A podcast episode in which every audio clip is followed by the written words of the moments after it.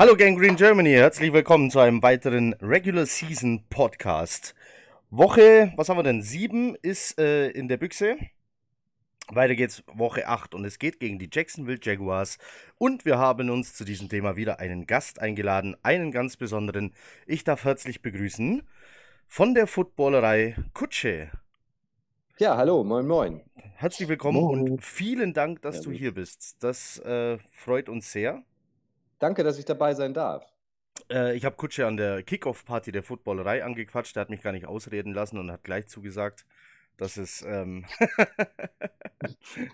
äh, ja, äh, freut uns, dass es geklappt hat. Kutsche, für Leute, die dich jetzt noch nicht kennen sollten, was ähm, fast nicht möglich ist in der deutschen Football-Szene eigentlich. Aber für diejenigen, die es doch nicht tun, wer bist du? Was machst du so? Was ist die Footballerei? Wo kann ich euch sehen? Also ich bin äh, 1,95 Meter groß, habe lange dunkle Haare, trage eine Brille. Nein, im Ernst. Ähm, ich bin einer von mehreren aus der Footballerei. Ähm, wer es noch nicht kennt, wir streamen immer zweimal die Woche während der Saison live um 19 Uhr montags und freitags äh, auf YouTube und Twitch. Jetzt hätte ich fast noch Facebook gesagt, aber, aber da, raus. haben wir, da haben wir gerade aufgehört. Grad seit noch, kurzem raus, ja. Genau. Ähm, und ähm, ja, sprechen frei Schnauze. Also bei uns ist nichts gescriptet. Wir haben natürlich so einen kleinen Ablaufplan, über was wir ähm, so grob sprechen wollen, aber im Detail ähm, ist da nichts gescriptet. Frei Schnauze über unsere Lieblingsliga, nämlich die NFL. Also wir äh, befassen uns eigentlich monothematisch mit der NFL. Machen das jetzt seit mittlerweile drei Jahren und es macht unfassbar viel Spaß. Ähm, weil wir, weil die, die Community gefühlt, die deutsche NFL-Football-Community ist immer größer geworden. Und da haben unter anderem ja auch wir uns kennengelernt. Ähm, und seitdem bin ich auch so ein kleiner, heimlicher Jets-Fan. Weil wir so ein netter Haufen sind. So ist es nämlich, so ist es nämlich. Weil ihr immer gern gesehene Gäste auf unseren Partys seid. Ohne euch geht nichts. Das ist sehr lieb. Ein Bam oder wie ihr das immer so schön sagt. Oh, Jam. Das ist, äh, au. Oh, Kevin. Guckst du so selten ja dann ein Gem darauf? Hm. Kutsche, neben, neben Footballerei ähm, machst du noch mehr mit der NFL. Du schreibst Bücher. Zwei inzwischen an der Zahl. Das ist richtig. Genau. Was, was erzählst du da so? Ähm, was erzähle ich da so? Also, mein letztes Werk klingt so staatstragend. Mein letztes Buch, ähm, was ich veröffentlicht habe, das kam Mitte Juli raus, ähm, befasst sich mit dem 100-jährigen Geburtstag der NFL. Ist ja ein besonderes Jubiläum in diesem Jahr äh, und das habe ich zum Anlass genommen, ähm, ja, so einen Rundumschlag äh, aus 100 Jahren NFL da ähm, zu platzieren. Also es geht ähm, um die Anfänge. Ähm, wie ist diese Liga eigentlich äh, zu dem geworden, was sie eigentlich ist? Wie waren die Anfänge? Wie hat man angefangen? ähm, sich zu einer Liga zu organisieren, wer war daran beteiligt, äh, über die größten Stars, die diese Liga je hervorgebracht hat, ähm, die Entwicklung der Taktik, die Deutschen, die in dieser Liga gespielt haben, ähm, es geht um Historie und Gegenwart, also Gründung und ähm, Gegenwart aller 32 NFL-Teams. Also es ist eigentlich ein auf 256 Seiten mit äh, einigen Fotos geht es um, um sind, sind, komprimiert auf 100 Jahre NFL alles, was man wissen muss. Und es richtet sich eigentlich ähm, an eine große Gruppe, also sowohl an Leute, die jetzt erst durch Run NFL auf Pro7 und Pro7 Max sich für diese herrliche Sportart interessieren äh, als auch welche, die diese Liga schon länger verfolgen. Ähm, da ist für alle eigentlich was dabei. Es geht um Geschichte und Geschichten. 100 Jahre NFL auf 256 Seiten. Darf man da irgendwann mit noch einem Nachfolger rechnen? In 100 kann, Jahren. Da kannst du tausend, genau. kannst du tausend Seiten drüber schreiben. ja, in 100 Jahren kommt, äh, kommt der Nachfolger. Nein, also ich, ich hoffe und ähm, denke mal, dass es ähm, da noch eine ähm, aktualisierte Neuauflage gibt, weil natürlich, muss ich euch nicht erzählen, passieren immer wieder irre Geschichten in dieser Liga, ähm, so dass es dann vielleicht im neuen Jahr eine aktualisierte Fassung gibt, wo dann auch ähm, drin steht, wer den Super Bowl denn in der aktuellen Saison gewonnen hat, ähm, wo auch drin steht, wer vielleicht nächstes Jahr im Draft an Nummer 1 äh, gepickt wird, also ähm, wo dann auch aufgelöst wird, was die Miami Dolphins mit ihren 31 First-Round-Picks im nächsten Jahr ähm, so angestellt haben. Ähm, also da wird es eher dann eine aktualisierte, eine aktualisierte Fassung geben.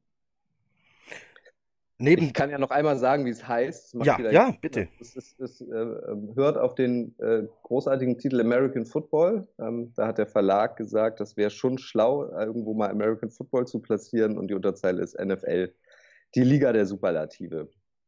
Und mein erstes äh, Buch, was ich geschrieben habe, das war eigentlich auch Zufall, wie so vieles. Ähm, äh, das, das ist äh, entstanden, da haben wir noch geblockt, also Blogs geschrieben auf der Footballerei-Homepage. Und ich habe ja eine Boulevard-Vergangenheit, war lange ähm, Reporter für für die Bild ähm, und äh, interessiere mich eigentlich noch mehr als äh, für, äh, noch mehr als für den Sport und für die Taktik, ähm, für die Geschichten drumherum in diesem Zirkus NFL. Deswegen heißt ähm, hieß der Blog damals NFL Boulevard. Mittlerweile gibt es das ja auch als YouTube-Format, als Bewegtbild. Ähm, und da habe ich äh, Kurzgeschichten aus der reichsten Liga der Welt geschrieben.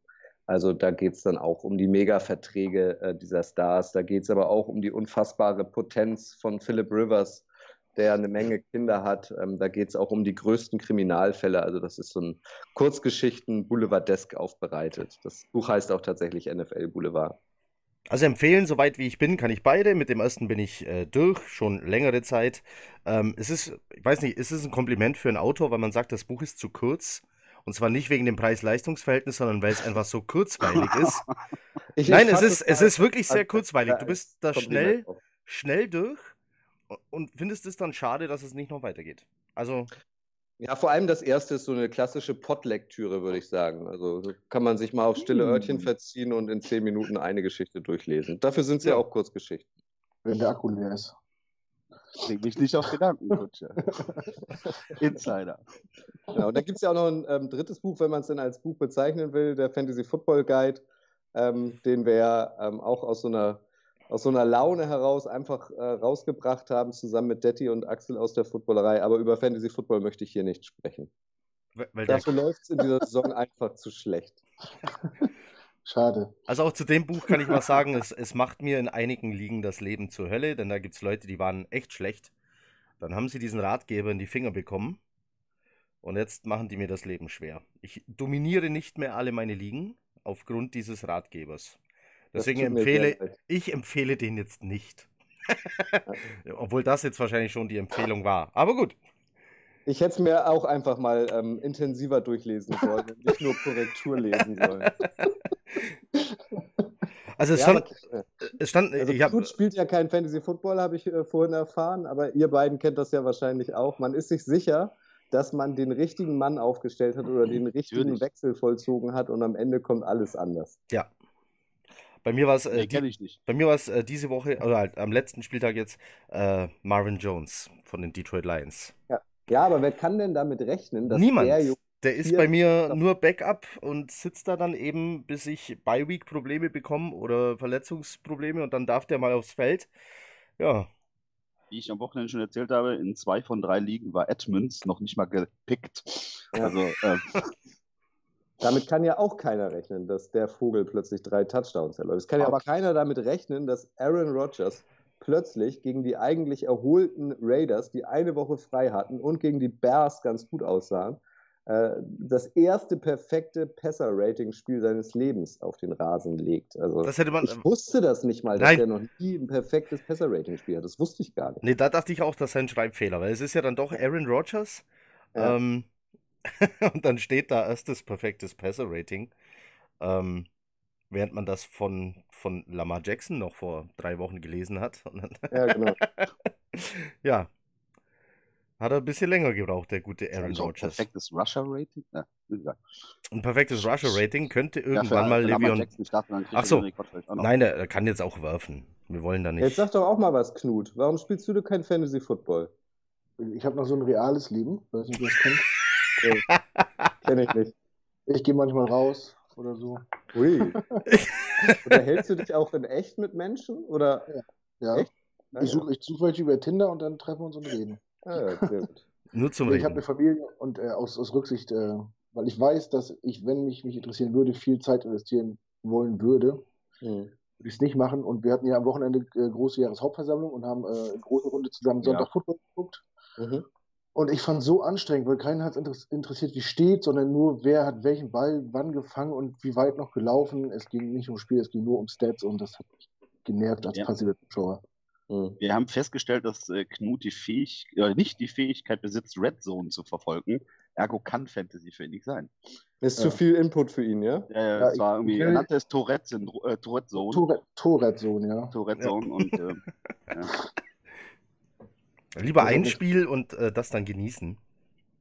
Aber war- das interessiert mich natürlich auch, wenn ihr sagt, ihr habt euch am Wochenende getroffen, um zusammen Football zu gucken. Seid ihr drei denn auch alle gestern Nacht oder in der Nacht von Montag auf Dienstag ähm, wach geblieben? Ich bin aufgestanden. raus. Wecker gestellt, äh, aufgestanden, äh, Spiel geguckt und vom äh, Schlusspfiff direkt zum Arbeiten. gar nicht mehr ins Bett gegangen. Sprich, Ja. nach dem Wochenende von Freitag bis Montag im Odenwald, Montag Nachmittag zurückgekommen, kurz mit der Familie verbracht, Tochter ins Bett gebracht, wach geblieben, zur Arbeit gegangen. Du bist wach geblieben? Ja. Was ist denn machen? Um 5.50 Uhr mich hinlegen, das ist doch dann auch. Ja, äh, bist du gar da- davor auch nicht ins Bett gegangen? nein, nein, ich habe 16.30 Uhr, glaube ich, ein Stündchen mal geknackt auf dem Sofa, aber das war. Und dann wurden eure Steherqualitäten nicht mal belohnt. Nein. Das tut mir sehr leid. Ja, viel gestanden habe ich bei dem Spiel Ja, schon, allerdings eher außer Wut. ja, ähm, es hat einen dann auch, also selbst wenn ich jetzt in der Halbzeit gesagt hätte, gut, dann lasse ich es jetzt und gehe geh ins Bett, ich hätte ja vor, also ich habe mich ja so aufgeregt, ich hätte ja gar nicht schlafen können. Also, Aber Danke. dafür haben wir ja Gott sei Dank noch einen anderen Podcast, weil ich möchte Ja. diese Gedanken jetzt gerade aus meinem Kopf verdrängen. genau, wir Ich wollen merke das schon. äh, über, Fan über Fantasy Football darf man mit Knut nicht sprechen, mit euch darf man nicht über das Duell gegen, der Patri gegen die Patriots sprechen. Worüber wollen wir denn dann sprechen? reden wir darüber, dass seit Monaten in äh, Jacksonville Babys mit Schnauzbart geboren werden, Jugendliche sich Jeanshosen abschneiden, um sie als Shorts zu tragen äh, und ähm, Bandanas um die Stirn gebunden wieder ganz in sind, wegen einem Mann, Gardner Minshew, der Zweite. Sechstrunden-Pick äh, und ja, macht von sich reden. Das ist der aktuelle Quarterback der Jacksonville Jaguars. Mit dem bekommst die Jets diese Woche zu tun, weil Nick Foles als Free Agent gesigned von den Jacksonville Jaguars sich das Schlüsselbein gebrochen hat. Gucci, war das zu erwarten, als man den jungen Mann aufs Feld geschickt hat? Hat irgendjemand gesagt, ja, äh, damit haben wir den optimalen Backup und der reißt da was? Na, es gibt ja jetzt ähm, immer mal wieder vermehrt Stimmen, die sagen, ja, das war abzusehen und so weiter, dass der Junge ein guter ist, dass der tatsächlich so einschlägt und plötzlich so schnell das Gesicht einer gesamten Franchise ist, das war, glaube ich, nicht abzusehen. Ich kann mich noch erinnern, als sich Nick Foles das Schlüsselbein gebrochen hat, saßen wir drei ja unter anderem auch zusammen, weil da war ja die Kickoff-Party der Footballerei.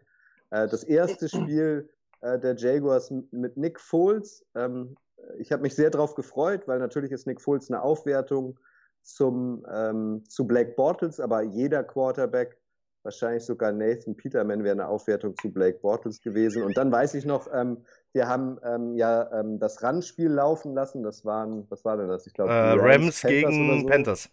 Ja, genau, Rams Panthers und dann ähm, verbreitete sich diese Nachricht wie ein Lauffeuer plötzlich in dieser Kneipe, dass äh, Nick Foles verletzt raus musste und alle meinten, hey, Kutscher, hast schon gehört, hast schon gehört, hast schon gehört und ja, ich habe schon gehört mittlerweile.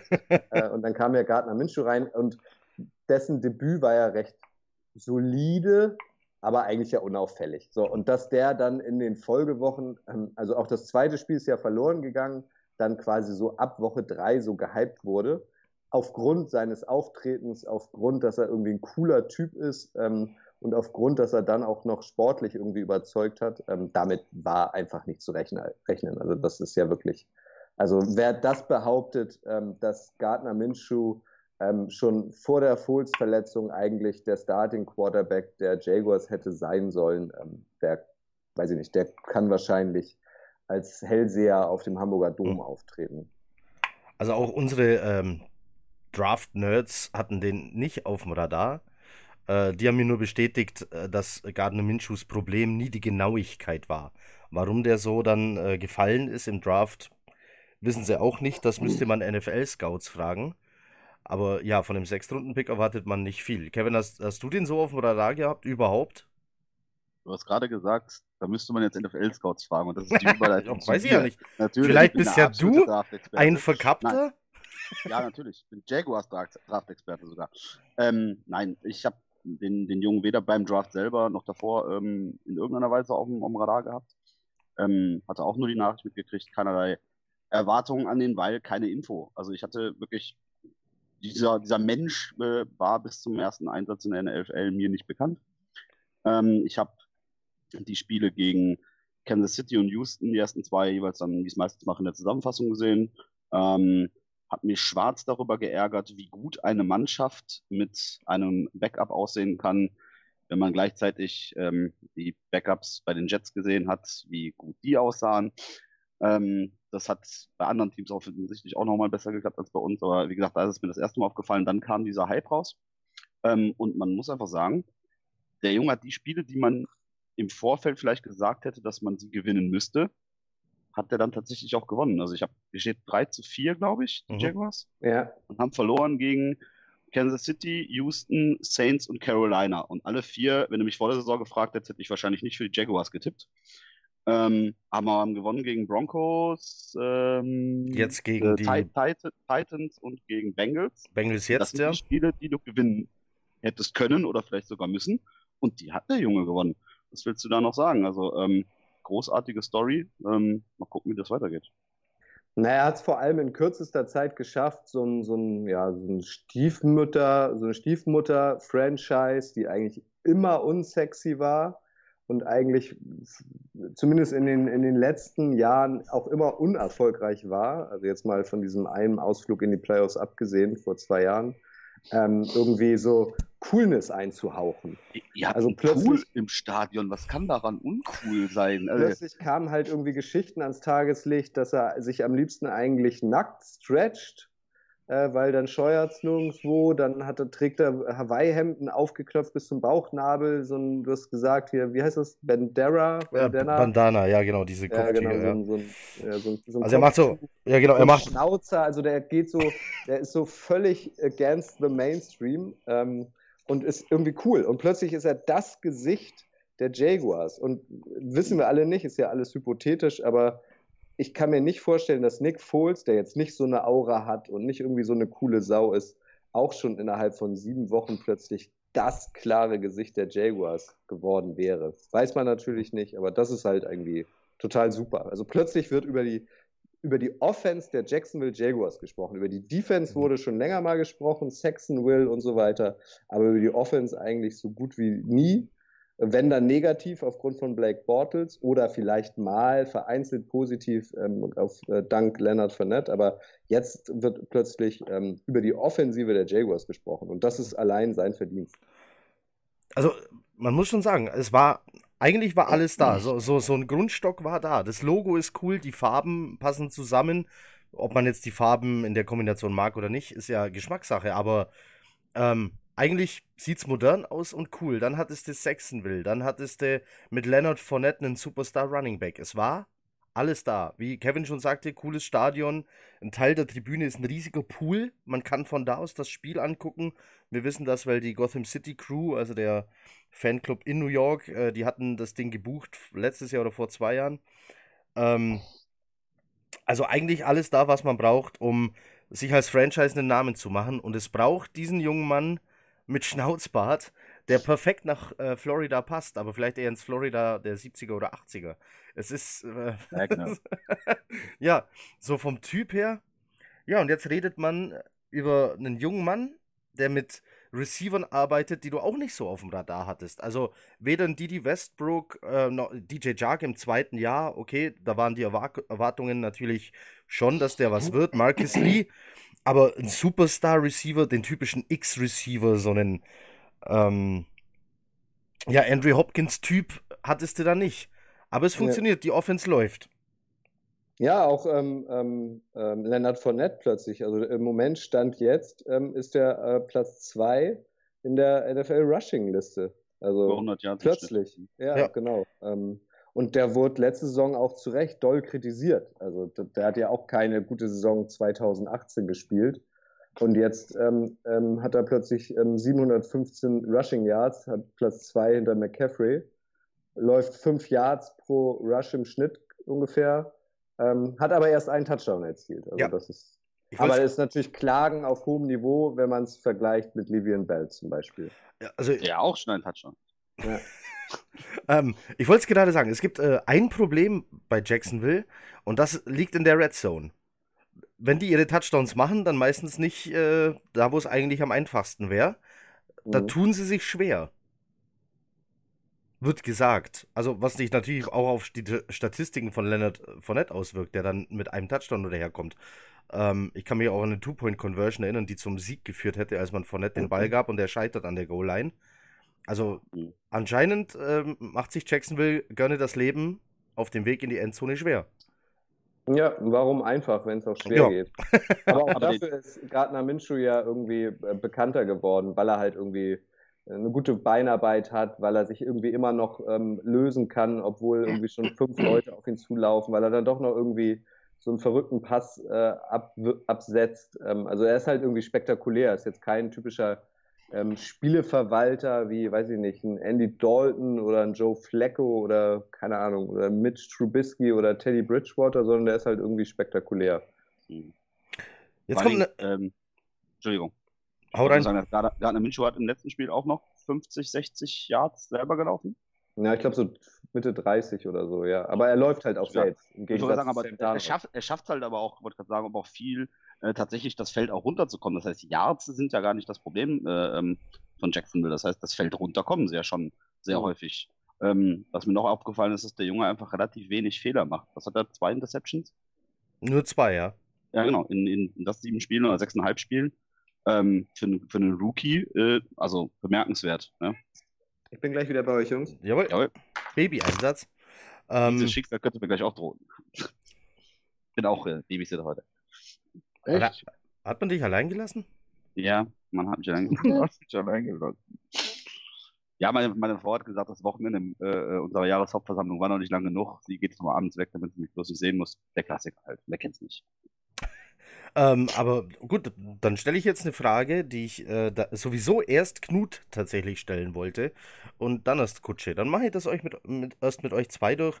Ähm, Knut, warum du zuerst? Du bist unser Football-Romantiker. So sieht's aus. Ja, der wenig drauf steht, Leute äh, so zu entlassen, zu traden, ähm, sondern Jetzt willst du mich fragen, was sie mit Nick Foles machen sollen? ja, Im Ernst? ja. Das ist ein Schlüsselbeinbruch. Der hat die Chance, noch während der Saison zurückzukommen und wurde für nicht wenig Geld gesigned als Free Agent und Heilsbringer. So, jetzt hast du da Gardner Minshew, Sechstrunden-Pick, macht seinen Job. Und zwar mit Erfolg. Du weißt nicht, ob äh, Nick Foles. Ach, guck, da ist er schon wieder. Kann ich die Frage wiederholen? Äh, Kutsche, ich war gerade dabei, äh, Knut eine Frage zu stellen. Und zwar Knut zuerst und dann ist dir. Knut ist unser Football-Romantiker. Knut steht nicht auf äh, überhastete Entlassungen, auf äh, Trades. Er mag es, wenn ein Team Homegrown Talent äh, sich zieht.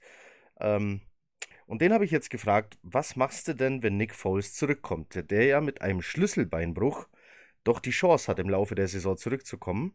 Und jetzt hast du dann einen Gardner Minshew, äh, der verdient deutlich weniger, ist ein Sechstrunden-Pick, macht aber seinen Job und hat gegen Teams gewonnen, gegen, bei denen man erwartet hat, dass er gewinnt, und hat gegen Teams verloren, von denen man nicht weiß, ob Nick Foles die geschlagen hätte. Knut, jetzt kommt Nick Foles zurück. Minshew wieder auf die Bank? Nee. Das, äh, das können sie nicht machen. Also, äh, wir hatten das Thema, äh, Jacksonville war unsexy ohne Ende vorher. Allein das Beispiel, dass äh, die Jets-Fans in deren Stadion die coolste Area mieten können, zwar den Pool, zeigt doch, dass die eigene Fanbase sowas von. Also, da war da früher auch das Stadion nur halb leer. Ich meine, Jacksonville ist so nicht äh, the place to be, aber Florida ist Florida, aber wenn man den Schritt jetzt zurückgeht, dann würde man sich so den Wind aus den Segeln selber nehmen. Ähm, dass er sportlich drauf hat, ja, konnte er bis jetzt ja leider in, in Jacksonville auch noch nicht zeigen. Ähm, deswegen kann man ihn deswegen gar nicht beurteilen, aber ich kann mir es nicht vorstellen, dass der Coaching-Staff sagt, äh, wir setzen ihn wieder auf die Bank und so. Er funktioniert und vielleicht gewinnt er noch nicht alle Spiele, aber ist halt auf einem guten Weg. Und es ist halt auch eine Preisfrage. Im Endeffekt ist es ja auch ein Business. Ähm, und das darf man natürlich nicht außer Acht lassen. Auf der anderen Seite ist natürlich die Situation für Nick Foles so, er ist ja selber auch ein Wandervogel. Ähm, und er wurde ja, an, ich finde ja die Situation, die in Philly war, für ihn ja noch viel schlimmer. Du bist Super Bowl MVP und das nächste Spiel, was du spielst, sitzt du auf der Bank.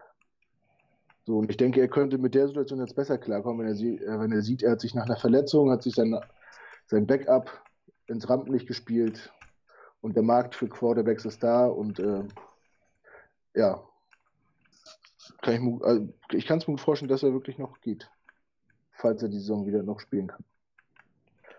Kutsche, was, was, was sagt dein, dein Herz? Ist es, äh, Nick Foles auf die Bank zu setzen? Ich... Äh, mein Herz. Ich weiß nicht, das ist eine ähm, echt vertrackte Situation. Ähm, auch ein bisschen unterschiedlich als jetzt zum Beispiel zu den Saints. Ähm, also wenn da Drew Brees nach der Beiweg wieder fit ist, dann muss er meiner Meinung nach auch anstelle von Teddy Bridgewater spielen. Ähm, wenn ähm, Cham, also Cam Newton, wieder fit ist in Carolina, ähm, dann sollte er meiner Meinung nach auch spielen. Ähm, bei den Jaguars ist das nicht ganz so einfach, finde ich, tatsächlich. Also man darf halt nicht vergessen, die Jaguars haben Nick Foles mit Geld zugeschüttet und ähm, einen großen Teil davon garantiert. Also dieses Geld bekommt Nick Foles so oder so, egal ob er jetzt die drei Jahre für die Jaguars ähm, erfüllt oder nicht. Ich finde aber auch, da bin ich bei Knut, also es gibt jetzt irgendwie so einen Hype um Gardner Minshew, den kannst du jetzt nicht sofort wieder rausnehmen, wenn Nick Foles sagt, ich kann jetzt wieder spielen. Ähm, ja, ich finde es schwer. Also ich kann mir gut vorstellen, ähm, dass sich die Ärzte äh, in Jacksonville auch besonders viel Zeit lassen. Ich kann mir auch vorstellen, wenn dann irgendwann es wieder heißt, Nick Foles steigt wieder ins Training ein, dass er dann so offiziell auch gebremst wird. Naja, schwere Verletzungen und wir wollen ihn auch nicht zu früh verheizen. Also sie werden das so weit wie möglich rauszögern weil, das dürfen wir auch nicht vergessen, dann sind vielleicht jetzt, weiß ich nicht, nochmal sechs Wochen ins Land gegangen und dann weiß man auch mehr, ob die Jaguars es irgendwie doch nochmal schaffen, sich ins Playoff-Rennen einzuschalten oder nicht. Also wenn sie dann, weiß ich nicht, bei 3-10 stehen, ähm, ist es sicherlich was anderes, als wenn sie, keine Ahnung, bei, bei 7-6 stehen oder bei, bei 8-5 oder so. Ähm, ja, ist eine schwierige Geschichte. Also ich kann mir gut vorstellen, dadurch, dass er auch erst ein Spiel gemacht hat, ähm, ein paar Minuten gespielt hat, dann natürlich auch gleich einen Touchdown-Pass geworfen hat, Nick Foles in Week ähm, 1, dass sie eventuell probieren, ihn dann doch nochmal irgendwie zu Geld zu machen, in Anführungszeichen, ähm, und ihn vertraden, weil ähm, es ja doch einige Teams in der NFL gibt, die sich nach jemandem wie Nick Foles die Finger lecken würden. Also von mir aus die Bengals oder die Bears oder wer auch immer. Es gibt ja doch einige Mannschaften, die immer noch keinen richtig zufriedenstellenden Starting Quarterback haben. Ähm, aber da möchte ich tatsächlich nicht in der Haut des Head Coaches stehen. Und dann ist natürlich auch noch die Frage, was will der Owner eigentlich, Herr Kahn? Ähm, der hat da sicherlich auch nochmal ein Wörtchen mitzureden. Ist mir jetzt ehrlich gesagt nicht äh, bekannt, ob der jetzt so ein Nick Foles Jünger ist oder eher Gardner Minshew Jünger. Ähm, ist eine ganz schwierige Geschichte. Ist, ist das ein Owner? Und vielleicht der... auch jetzt heute nach Woche 7 auch noch nicht wirklich seriös zu beantworten. Äh, ist es ein Owner, der nah am Team ist und da auch mitredet? Und man auch mitbekommt, dass er eingreift? Hm, das weiß ich nicht, aber es ist auf jeden Fall ein Owner, ähm, der sich viel sagen lässt okay. wie es denn da so abläuft und so weiter. Der ähm, ist da schon ähm, involviert. Also der hat ja nicht nur die Jaguars, der hat ja auch noch eine Fußballmannschaft und so. Der ist auf jeden Fall dichter dran als euer Owner, weil euer Owner sitzt doch in London und ja. ist Botschaft für Donald Trump. Ähm, also der ist auf jeden Fall dichter dran als der Owner der Jets. Also seit, äh, Aber wahrscheinlich ganz so dicht dran wie Jerry Jones zum Beispiel. Also wahrscheinlich so ja. irgendwo in der Mitte. Also das wäre ja eigentlich der Idealfall, ja, wenn ein Owner so dran ist wie Jerry Jones. Über Jerry Jones selber kann man jetzt denken, was man will, aber er ist auf jeden Fall, äh, für den ist sein Team nicht nur ein Spielzeug. Ähm, ich mag den auch. Also ich höre auch immer wieder, ah, Jerry Jones, Witzfigur und also dem, über den wird Witze gemacht, aber so wie ihr ähm, äh, habe ich halt auch, ähm, oder wie ihr wahrscheinlich auch, habe ich auch All or Nothing geguckt, ähm, als es um die Cowboys ging. Ich, ich mag mhm. den irgendwie. Es ist halt so sein Lebenswerk und ich würde es ihm tatsächlich gönnen, ähm, wenn er nochmal einen Super Bowl-Sieg mit den Cowboys erlebt. Ich würde es ihm echt gönnen. Ich mag den. Was? Ja, dafür muss er erstmal die Jets schlagen. Ja, logisch. Richtig. Kein Weg an den Jets vorbei. Kann man den mögen? Ich weiß nicht, ich finde den, ich, ich mag den irgendwie. Also wenn wir jetzt mal kurz abschweifen wollen, ne, über diese All or Nothing Staffel, ähm, das, wir zeigen ja auch seinen Enkelsohn, der auf der Highschool gerade spielt, Ja, und, und sagen, äh, es ist so schwer für ihn, mit dem Namen zu leben und jeder weiß, wer er ist und wer sein Vater ist Kerl. und wer sein Opa ist. Und in, in der nächsten Szene fliegt die Familie im Privathelikopter zum Highschool-Spiel des Enkelsohns ein und lässt sich mit acht Bodyguards auf die äh, Tribüne sch- begleiten, wo ich denke, ja, das ist natürlich sehr förderlich für euren Enkelsohn, dass äh, jeder, jeder mitkriegt, wer ihr seid. Ähm, ich weiß nicht, ich mag den. Und für mich ist der ist mir für mich zu nah dran. Also der, der bestimmt ja irgendwie alles mit. Und da wird, der, da ist ja jeder andere, der da im, äh, am Schreibtisch sitzt, bei dem Sprechen ist ja nur eine Marionette, in meinen Augen. ja gut, aber wer das, wer das, ähm, wer das Orchester bezahlt, bestimmt die Musik, Knut. Ja. Ja, aber das heißt ja nicht, dass die Musik dann immer gut wird. Dann spielt es ja nicht für die Allgemeinheit, sondern nur für den die, äh, Orchesterleiter. Nee, gute Musik machen die Cowboys schon länger nicht mehr, das stimmt. Für Country. Nee, ich weiß nicht, also wie, wie siehst du denn das ähm, mit, mit Foles und, und Minshew? Oder du, Kevin? Also ich hätte auch das aufgegriffen, was du schon angedeutet hattest, nämlich die erschwerende Frage, was passiert, wenn Minshew insofern erfolgreich bleibt, dass die Playoffs tatsächlich noch in Reichweite wären. Jetzt weiß man natürlich, dass Foles ein Playoffs-Gott ist, ähm, aber dann fände ich tatsächlich die Entscheidung noch schwieriger. Ähm, lässt du den Jungen weiter ähm, den, den, den, das Zepter in der Hand halten, der dich bis dahin geführt hat und vertraust ihm? Oder ähm, setzt du auf die Erfahrung, dann, wenn es tatsächlich um die Wurst geht?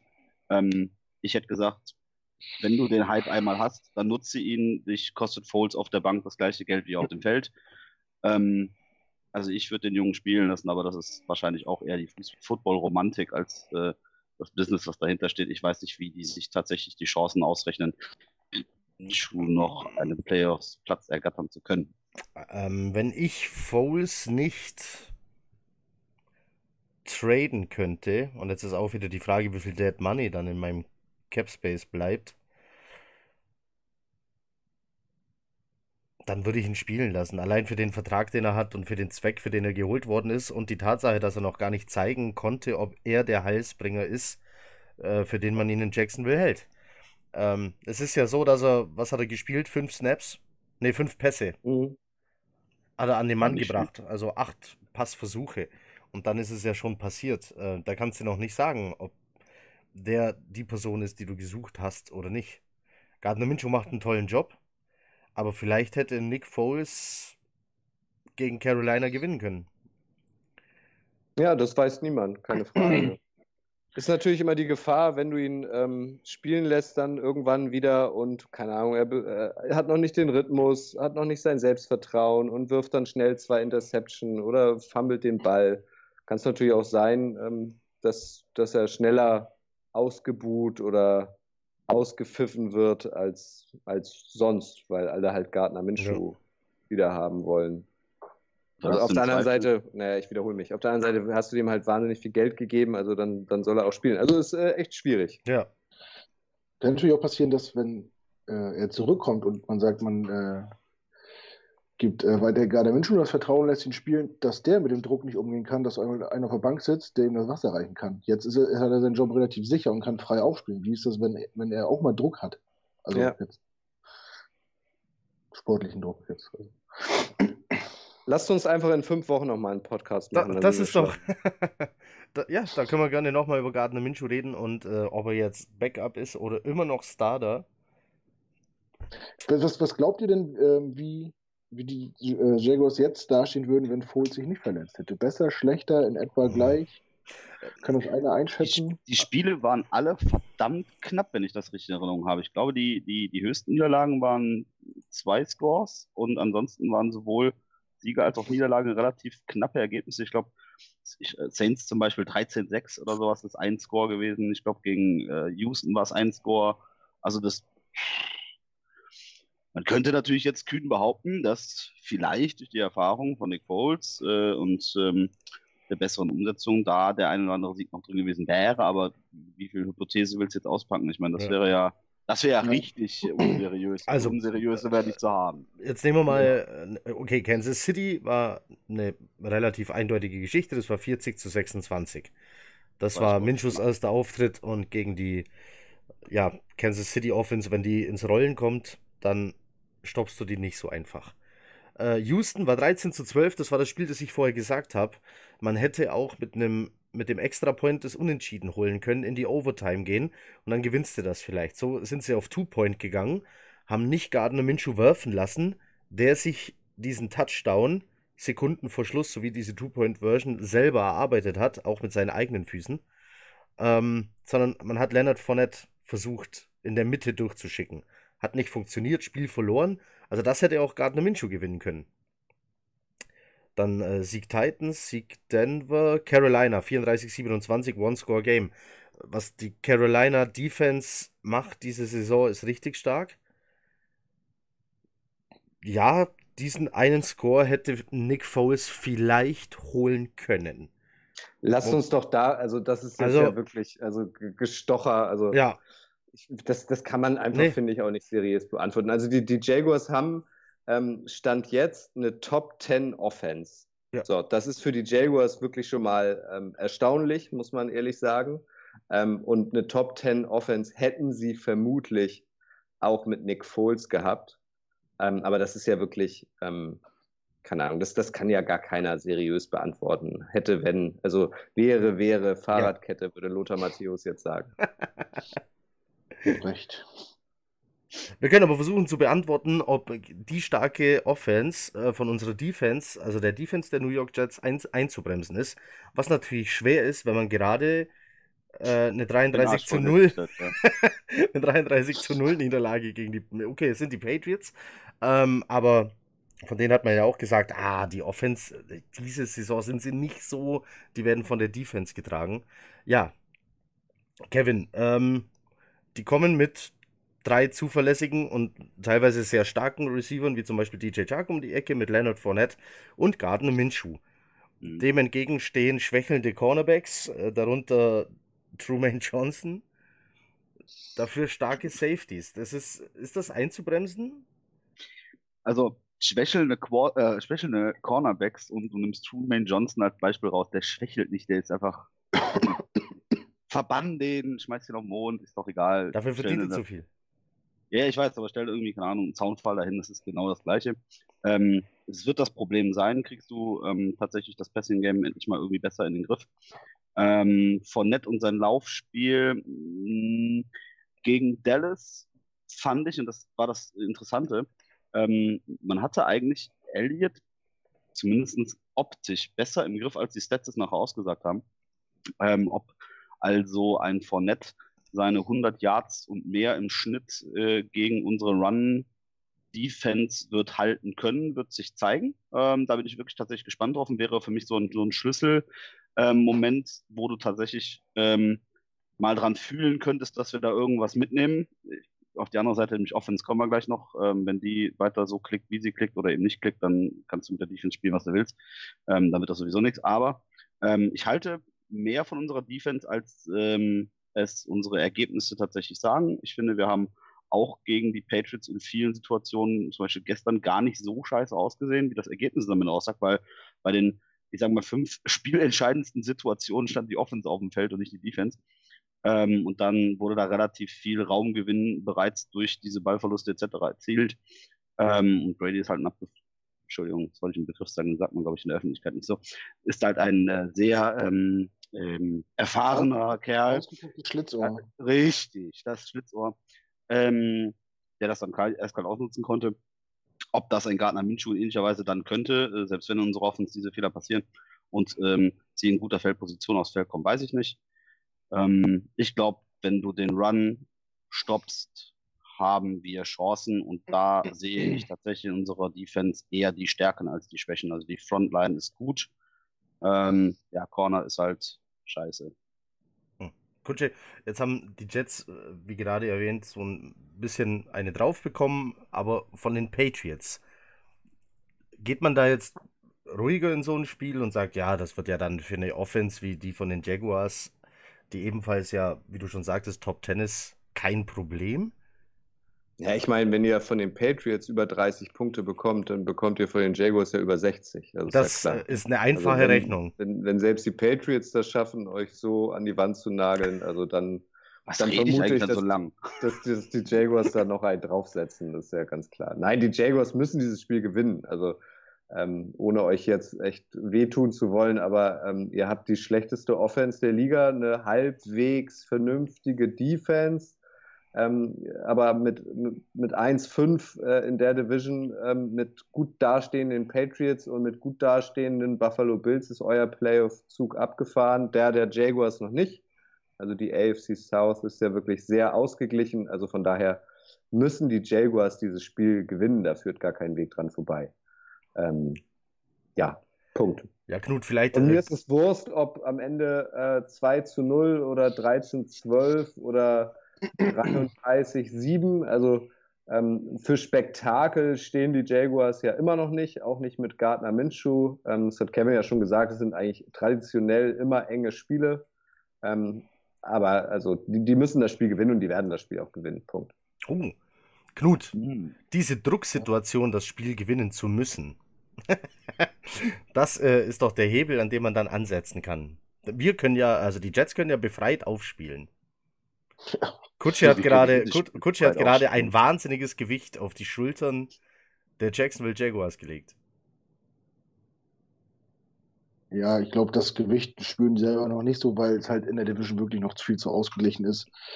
Oh, so dass man jetzt wirklich noch nicht sagen könnte, das ist ein Must-Win-Spiel, äh, sondern weil sonst gehen die anderen zu weit weg. Ähm, klar, wenn du auf den Rekord guckst, dann musst, musst du natürlich gegen ein 1-5-Team zu Hause gewinnen keine Frage. Aber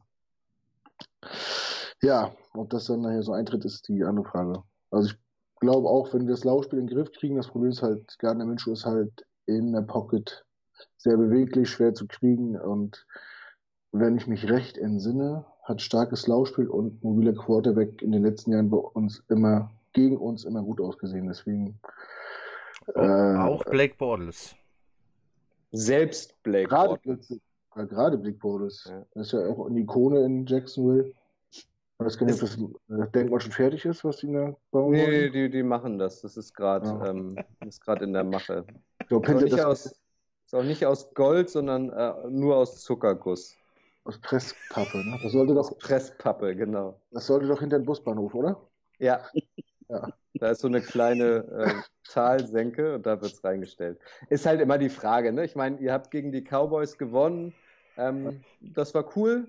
Ähm, dann kamen die Patriots und ich habe einige Stimmen gelesen, so, ah, mal abwarten, die Jets, ja, wir trauen das durchaus, den, wir trauen denen das durchaus zu, dass sie die Patriots ärgern. Da gab es halt so doll auf die Fresse. Und jetzt ist halt auch die Frage, wie, wie die Jets damit umgehen, wie Sam Darnold damit umgeht. War irgendwie lange nicht dabei, weil er krank war, kommt zurück gegen die Cowboys, macht ein super Spiel, sorgt für den ersten Sieg. Die Erwartungen sind gleich schon wieder in die Höhe geschnellt und gestern, was, was war das, ein Rating von 3 oder so, ne? 3,6. 3,6, ja. Also. 3,6. Das musst du dir mal vorstellen, 3,6. Ich glaube, er hat es zwischenzeitlich sogar noch gerettet. Er war schon mal weiter unten auf 1, noch was. Also will er es jetzt nochmal allen zeigen? Ist er besonders heiß? Hat er überhaupt die Mitspieler, um es nochmal allen zeigen zu können? Also so jemand wie Robbie Anderson, der, glaube ich, so vor der Saison auch so als mindestens Fantasy-Sleeper galt, ist irgendwie, finde ich, auch eine volle Enttäuschung. Also Nivian Bell ist eine volle Enttäuschung. Klar, die O-Line ist nicht gut, aber ist natürlich die Frage, wie die jetzt irgendwie damit umgehen. Aber ich habe mal geguckt, weil ich es nicht wusste, ähm, als kleine Vorbereitung auf heute Abend. Die Bilanz zwischen den Jets und den Jaguars ist ja tatsächlich ausgeglichen. 7-7. Mhm. Also sieben Siege für die Jets, sieben Siege für die, für die Jaguars. Letzte Saison gab es das Spiel auch, auch in Jacksonville. Das haben die, die Jaguars gewonnen, 31-12.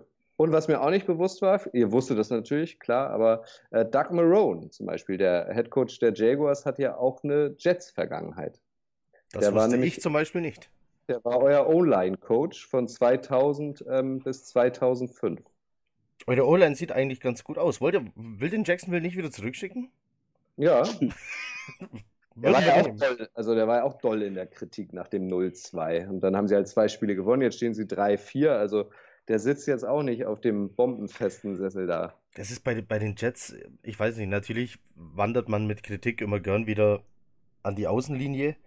Ähm, inwieweit man jetzt das Patriots-Spiel und Kritik an Sam Darnold äußern kann, ist, ich weiß auch nicht. Der, wir haben es, bevor wir die Aufnahme gestartet haben, habe ich schon gesagt, dieser Drop von der Leistung gegen Dallas runter auf die Leistung gegen New England, der ist so krass, dass man fast schon davon ausgehen muss, war da überhaupt alles in Ordnung. Also ich weiß inzwischen, er hat während dem Spiel wohl einen Zehennagel verloren.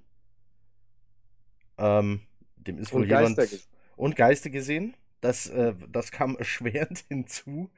Ähm, ja, dem ist wohl jemand böse mit den Stollen auf den Fuß getreten. Ähm, würde auch erklären, warum er viel vom Backfoot ausgeworfen hat, was, was man eigentlich nicht tut. Also, irgendwas war da im Busch, äh, sei es noch Nachwirkungen von Mono, dann fragt man sich natürlich, warum hatte er die gegen Dallas nicht? Ähm, wobei er da auch noch nicht unter der vollen Belastung einer ganzen Trainingswoche stand. Du willst mir jetzt wirklich sagen, dass die Ausrede für das Spiel von heute Nacht war, er hat sich einen, Zeh äh, Zehennagel verloren. Ich suche das ich das such einen, ich such nur nach einem Grund also, für diesen Ich habe auch gelesen, krassen Drop. Stein im Schuh. Ja. Hat einer von euch schon mal einen Zehennagel verloren? Vom großen ja. Zeh? Das tut, tut weh. Das tut richtig weh. Das wünsche ich keinem. Dann ich soll er an die Seitenlinie gehen, dann soll er den Platz freimachen und sagen, ich kann nicht spielen. Entschuldigung, wenn du 0,24 äh, zum Anfang des zweiten Viertels zurücklegst und dann tut dir der Fuß weh und du kannst nicht mehr richtig werfen, weil du die ganze Zeit auf dem hinteren Fuß stehst. Entschuldige bitte, genau für diesen Fall gibt es ein Backup. Er hat nicht einen fucking Snap verpasst. Also, sorry, das jetzt als Ausrede erhalten, finde ich, dass ich das an Hahn herbeigezogen. Das ist doch keine Ausrede. Ich will nur sagen, dass das, dass das einen schon beeinflusst in seinen, in seinen Bewegungsablauf. Nein. Ich, also ich, bin, ich, ich, bin dem Jungen gar nicht böse. Ich meine, der ist, der ist nochmal, der ist in seinem zweiten Jahr, der ist 22, der darf auch mal so ein Spiel haben. Und wenn es dann am Ende des Tages, und das tut mir ja schon fast leid, das sagen zu müssen, aber wenn es dann ausgerechnet gegen die Patriots ist, ja, mein Gott, wie standen denn die Chancen, dass wir gegen die Patriots gewinnen? Jetzt mal ganz unabhängig vom allgemeinen Hype äh, in den verschiedenen Jets-Foren, wo sie nach dem Dallas-Spiel schon davon geträumt haben, dass jetzt auf einmal hier der, der Machtwechsel ansteht.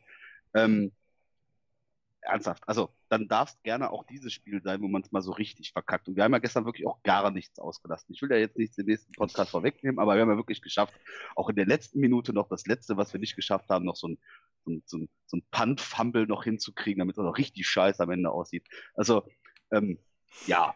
Okay, es ne? war, es war schon alles von der Rolle, aber Kutsche, du hast Spiel gegen Dallas zumindest Teile gesehen und das Spiel gegen die Patriots Teile gesehen.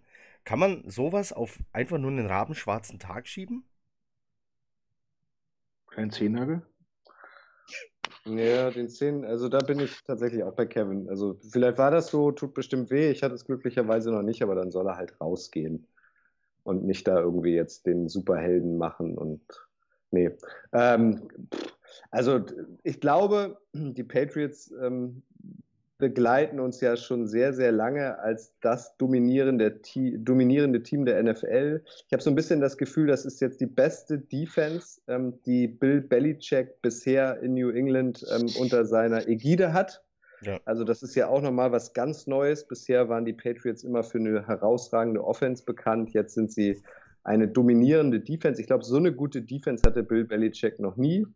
Ähm, wenn du dann scheiße aus den Startlöchern kommst, dann kommt wahrscheinlich eins zum anderen und dann siehst du am Ende halt mega unglücklich aus und alles geht den Bach runter und ähm, ja, das kann schon passieren. Also hast du Scheiße am Fuß, hast du Scheiße am Fuß. Richtig. Dann hoffen wir mal, dass es gegen Jacksonville besser wird.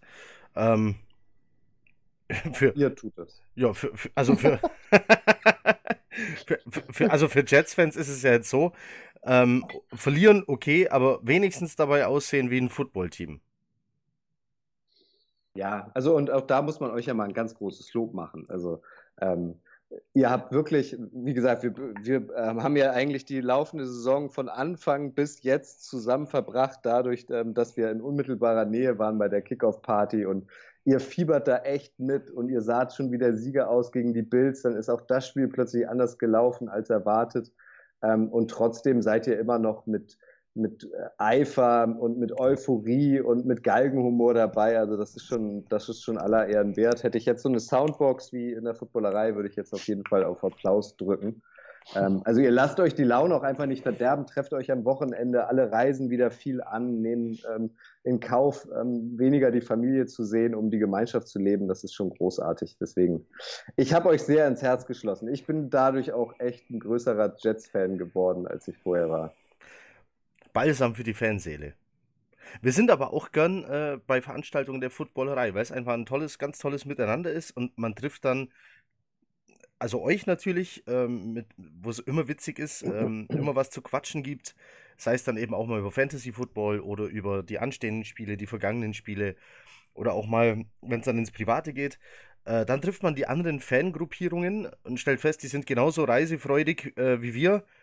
Also wenn ich dann neben einem ähm, Mitglied der German Bird Gang stehe, Grüße an dieser Stelle, falls Sie zugucken, der dann irgendwo vom Bodensee anreist, ähm, sich die Nacht um die Ohren schlägt und wieder zurückreist. Das ist Bus. mit dem Bus. Bus, ja, Bus. ja, ja, Fernbus. Ähm, Das macht das ja alles irgendwie auch aus. Ja, genau. Also, dass wir, wir sind alle irgendwie Nerds. Ähm, Ich nicht. nee, außer Knut. außer Knut. Außer Knut natürlich. Ähm, aber diese Gemeinschaft ist halt einfach großartig. Und natürlich ist es cool, wenn die äh, Mannschaft, für die man irgendwie, ähm, für die das Herz schlägt, dann auch gewinnt. Aber das ist ja wirklich nicht das Ausschlaggebende, sondern einfach diese Community und der Austausch. Und das macht es ja wirklich aus.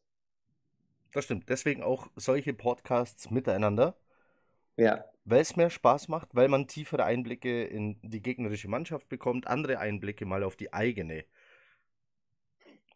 Was traust du den Jets noch zu diese Saison? Auf jeden Fall ein Sieg gegen die Bengals. Mm, In welcher Woche ist das? Ähm, sag ich dir. äh, Kommt- 13 oder so sein. Ja, ne? Woche 13. 1. Ja, Dezember. dann- Guck mal, was ich mich heute auskenne Wahnsinn. Normal Ich bin glaube- ich nur so Dekorationen, deswegen. Ich glaube, ja. 1. äh, 1. Dezember ist äh, hier äh, Gangrene Germany Treffen in Berlin. Glaube ich. Also sollten, Remo. sollten Remo hier. Remo kommt auch vorbei. Ich glaube, Chris Höp kommt auch vorbei. Ja, geil. Und es sind, ich glaube, über 30 Leute haben sich da angemeldet in der Facebook-Gruppe Gangrene Germany. Also wer da Bock hat, ähm, wer Jets-Fan ist und sagt, "Hey, über 30 andere Jets-Fans treffen, habe ich Bock drauf. Äh, Facebook-Gruppe Gangrene Germany, Veranstaltungen gucken und melden. Wird bestimmt cool. Ja, In da geht's Berlin. gegen Cincinnati. Berlin ist ja immer eine Reise wert. Also ich traue euch auf jeden Fall den dritten Platz in eurer Division zu. Mm, Ich traue euch auch noch ah, zwei, drei Siege zu.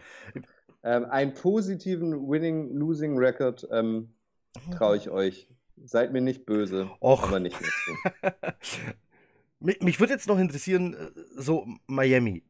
Jetzt wird der Rosen wieder gebencht, jetzt gehen sie mit Fitzy. Jetzt sahen sie zweimal, sah es danach aus, die können doch Spiele gewinnen. Ähm, verlieren sie dann doch?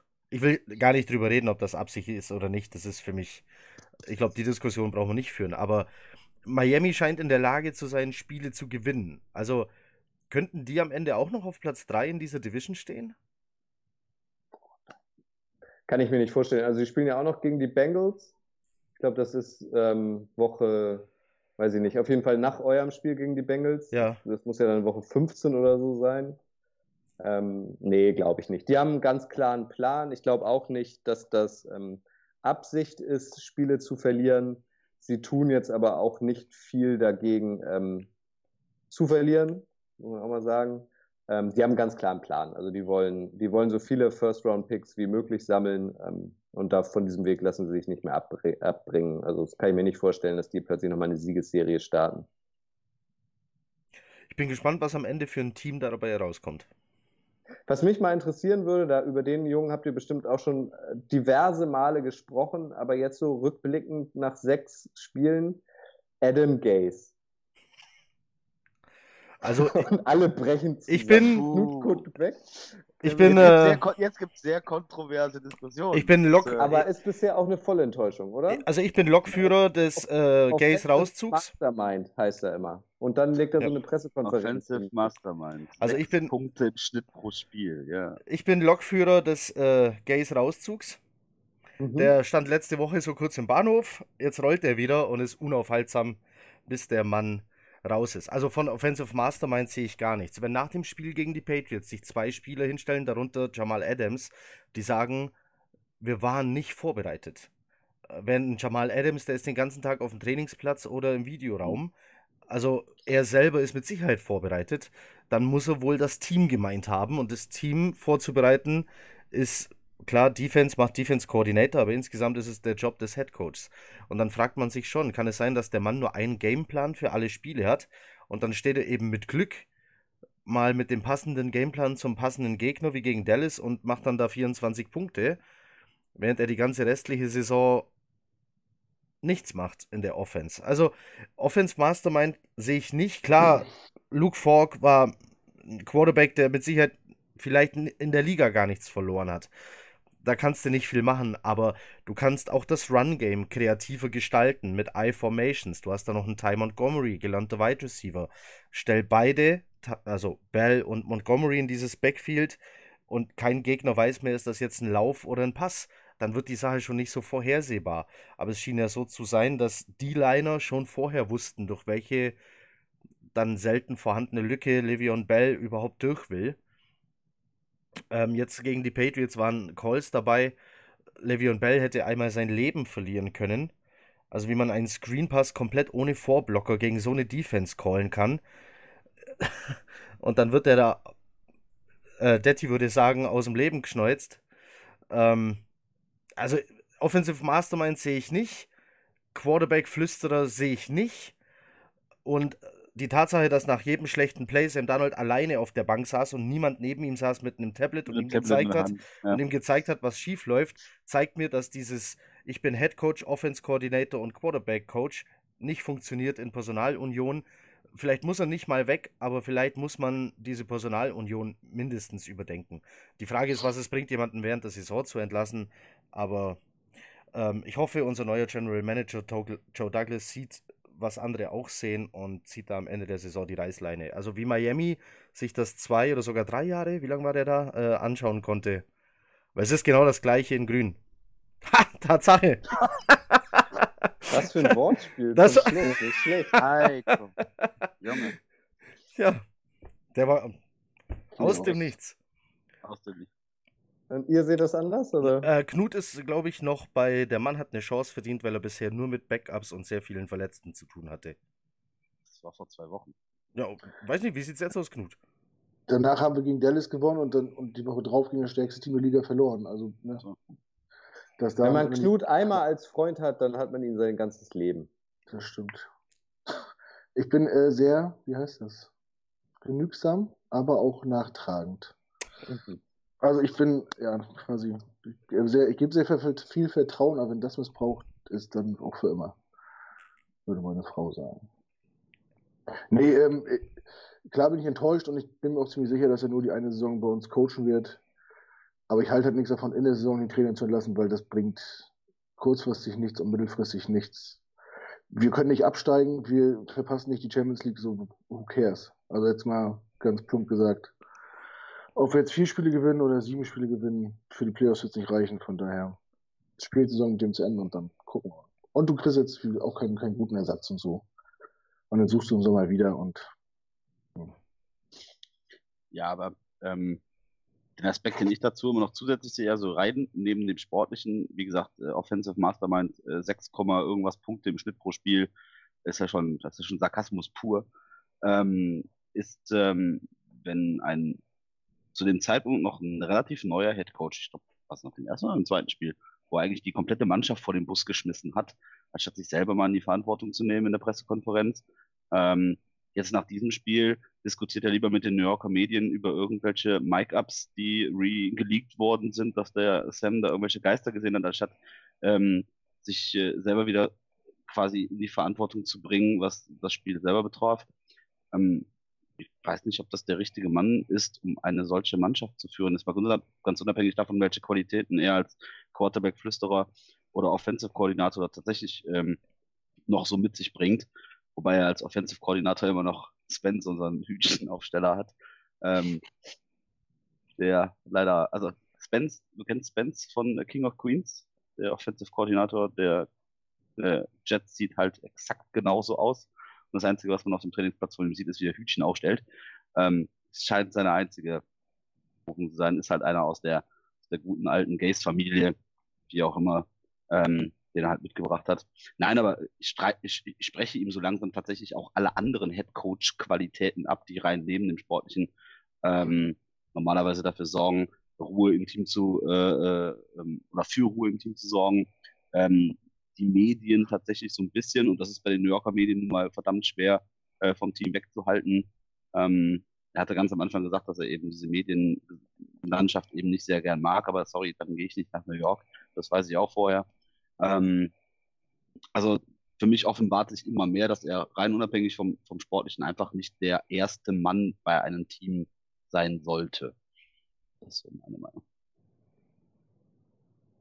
Ja, das ist. Vielleicht ist das Koks auch einfach in New York nicht so gut wie in Miami.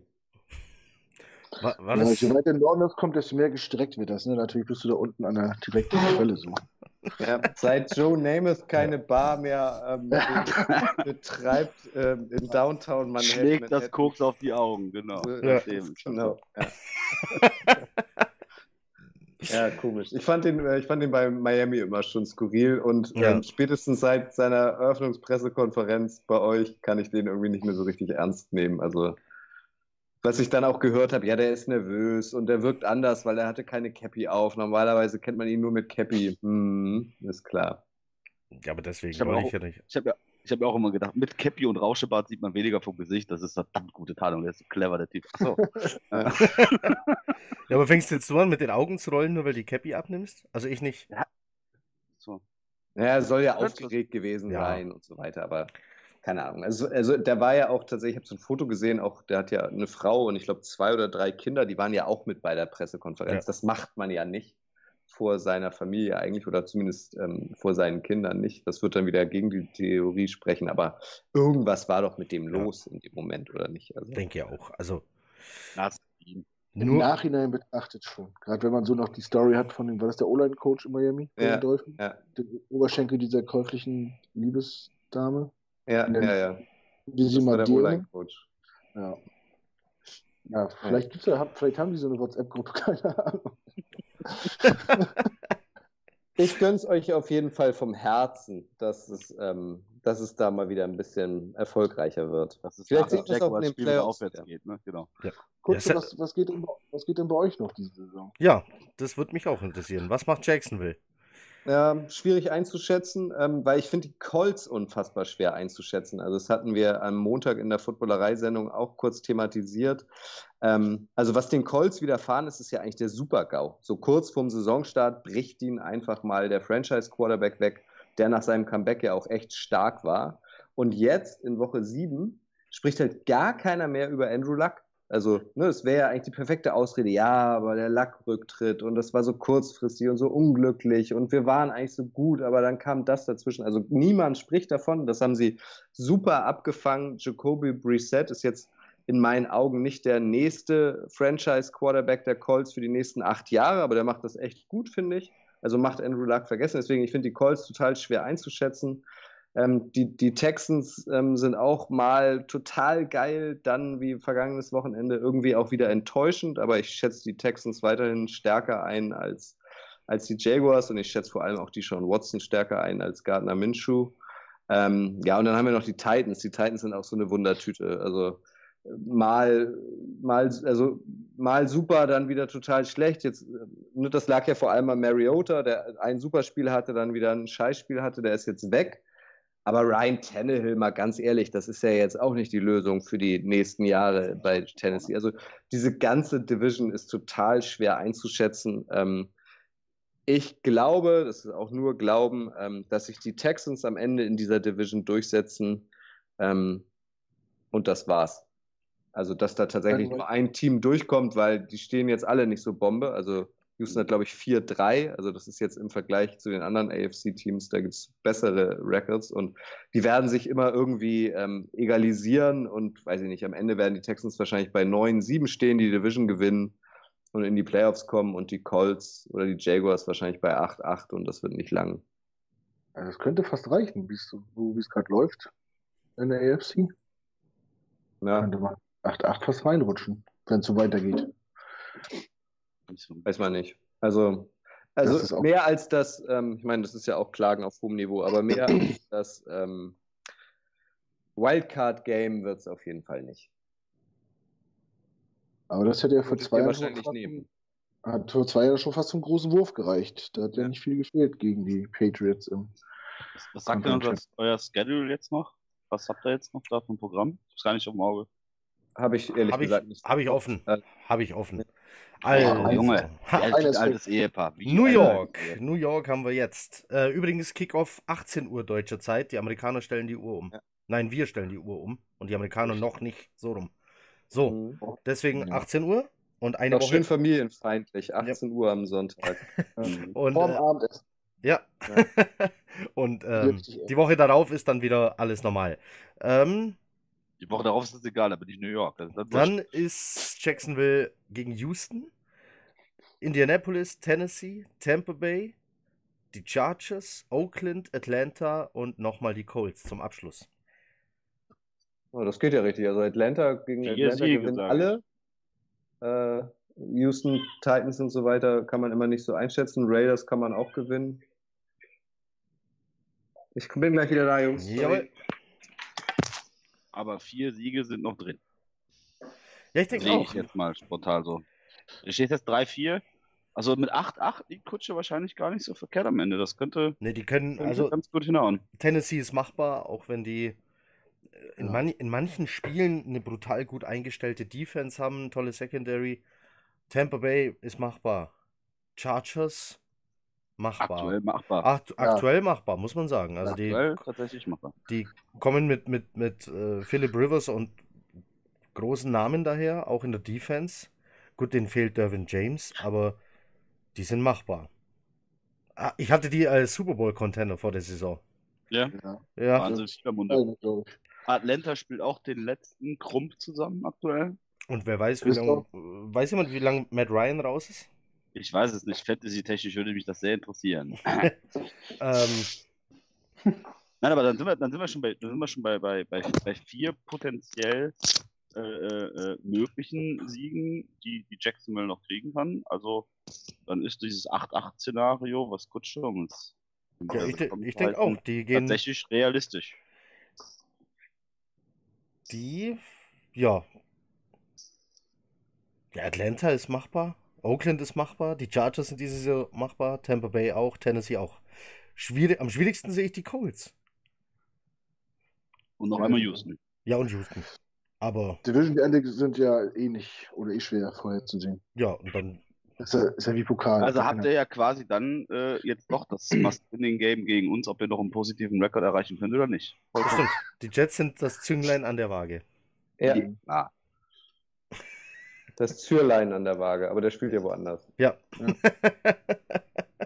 Wir haben da kein Zünglein, wir haben da ein. Ja. Stimmt. Lassen wir uns überraschen.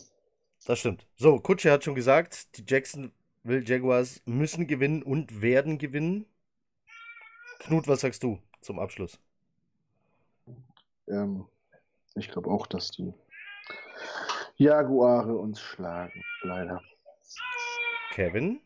Und schon wollen wir uns Ich abbrechen? sage, Nee, wir müssen uns Kutsche. noch voneinander verabschieden. Ich bin gleich wieder da. oder das. Okay. Dann nehme ich trotzdem meine Antwort vorweg. Ich sage, das wird ein Disaster Low-Scoring-Game. Ähm, Also beidseitig.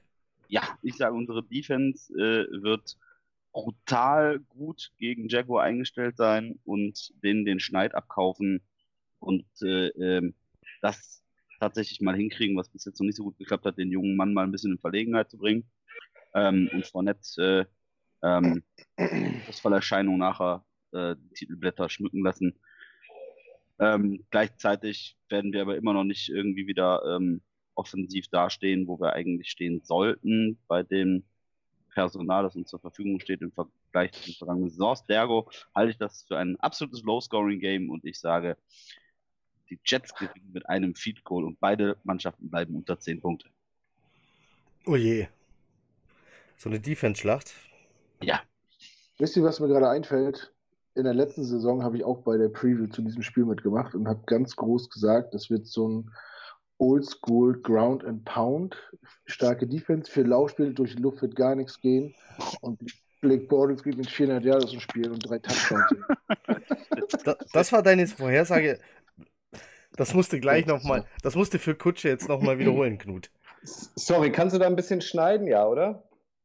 Brauchen wir nicht Ach, schneiden. Ja, Wir haben einfach weitergequatscht. Schreiende Also. Kinder sind Standard bei uns im Podcast. Das stört unsere sieben, unsere sieben Zuschauer nicht, alles gut. Ja. Knut, bitte nochmal für Kutsche, was du gerade Ähm, erzählt hast. Mir ist nämlich gerade eingefallen, ich habe letztes Jahr vor dem Spiel bei, auch bei der Preview beim Podcast mitgemacht und äh, Also fachmännisch er erklärt, Preview vor dem Spiel macht Sinn, ne?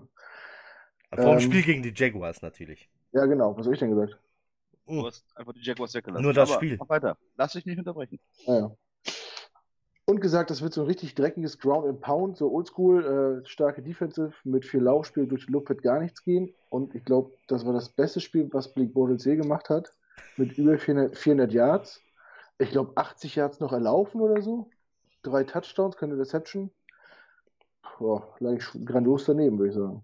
Das, ich ich, ich sage gar nichts mehr. Ich habe ja auch gesagt, Jakai Polite wird unser Lichtblick des Drafts.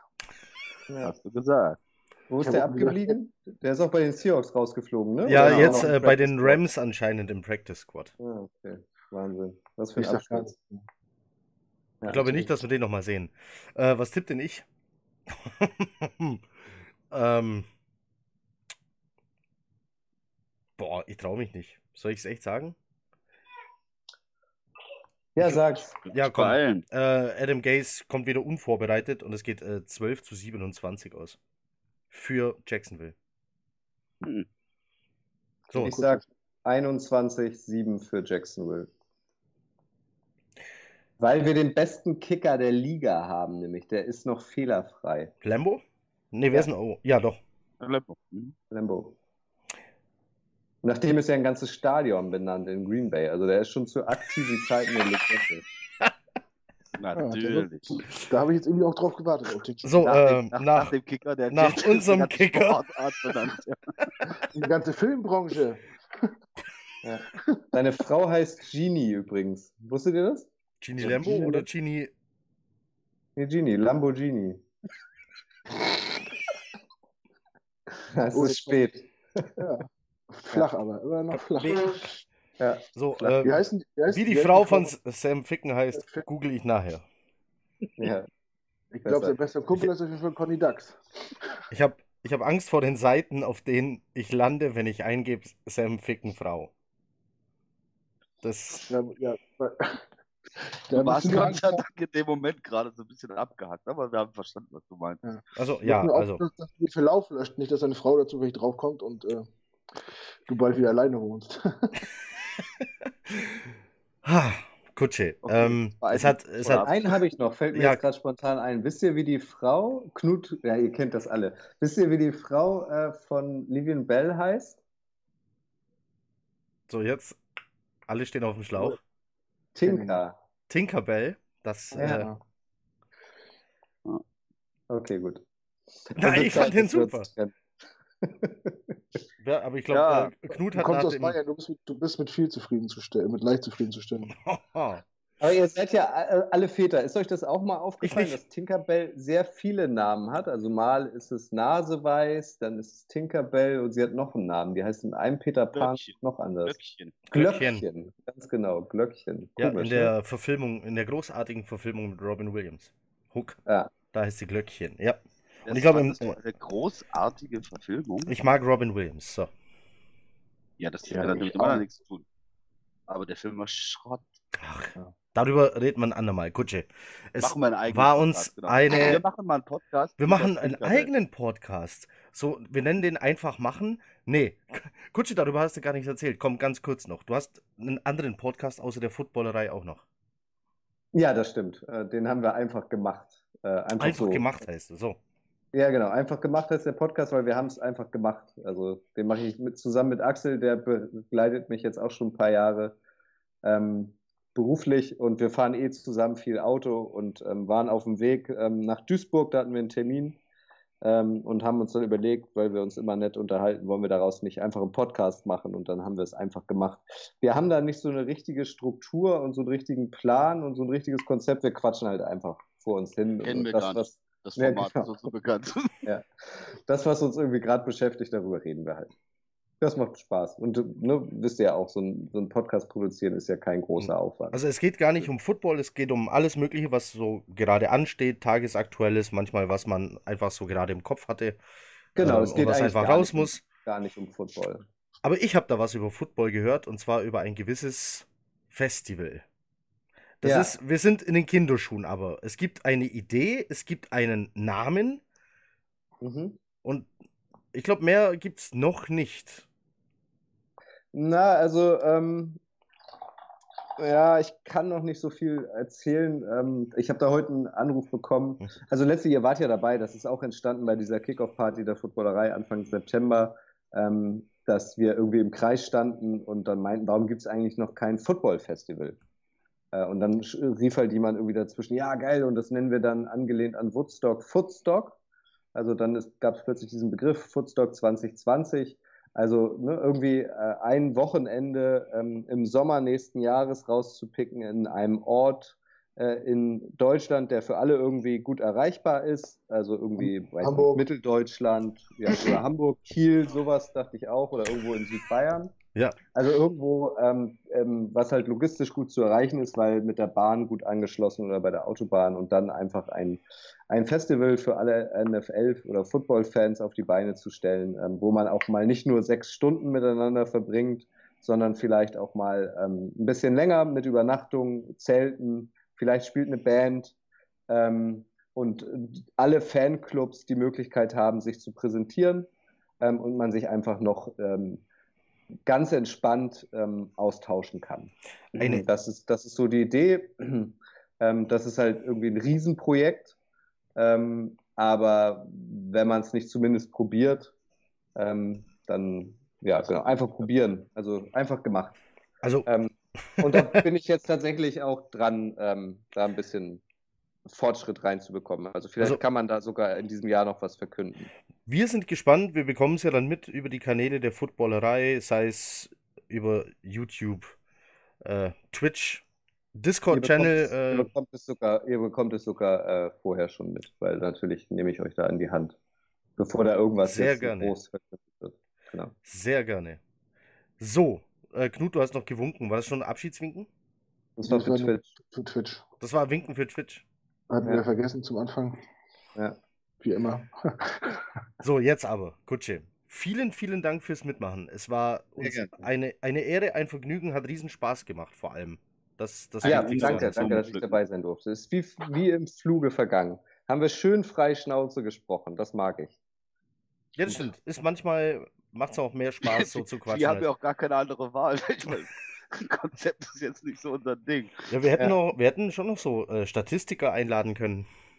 Ja, Ja, aber wir haben- wir haben- nicht mich nehmen Wir haben, ja, wir haben auch gedacht, wir passen uns den Jets so ein bisschen an und deswegen haben wir alle Leute, die in irgendeiner Weise bei diesem Spiel was mit Intelligenz, Kultur und Skill zu tun haben, rausgelassen, haben mich Ja. dafür eingeladen und dann, ja. Mhm. Genau. Also äh, hättet ihr mich damals gelockt mit, wir wollen was Seriöses machen, hätte ich auch abgesagt. Dann hätte ich den Abend, Elternabend gehabt oder so. Hätten auch. Seriös kann ich nicht. Oder Zehennagelbehandlung. Oder Ja. so. vom abgefallenen Zehen. sagen. Ja. Genau. Ah, Super, vielen, vielen Dank. Ähm, Vielen Dank dir. äh, lasst uns ein schönes Spiel wünschen, zumindest das auf Genau. jeden Fall, ja. Also am Sonntag. dann, wann auch immer ihr das hört, äh, erstmal danke fürs Zuhören und äh, einen guten Abend, einen guten Morgen oder eine gute Nacht. Macht es gut, Chat ab. Ciao. Ciao.